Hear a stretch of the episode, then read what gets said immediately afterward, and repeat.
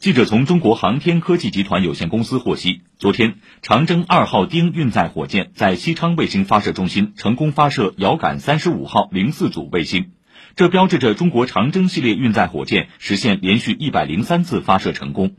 据悉我国还正在研制新一代载人运载火箭和重型运载火箭。这些火箭未来将承担起载人登月火星探测木星探测和小行星探测等任务。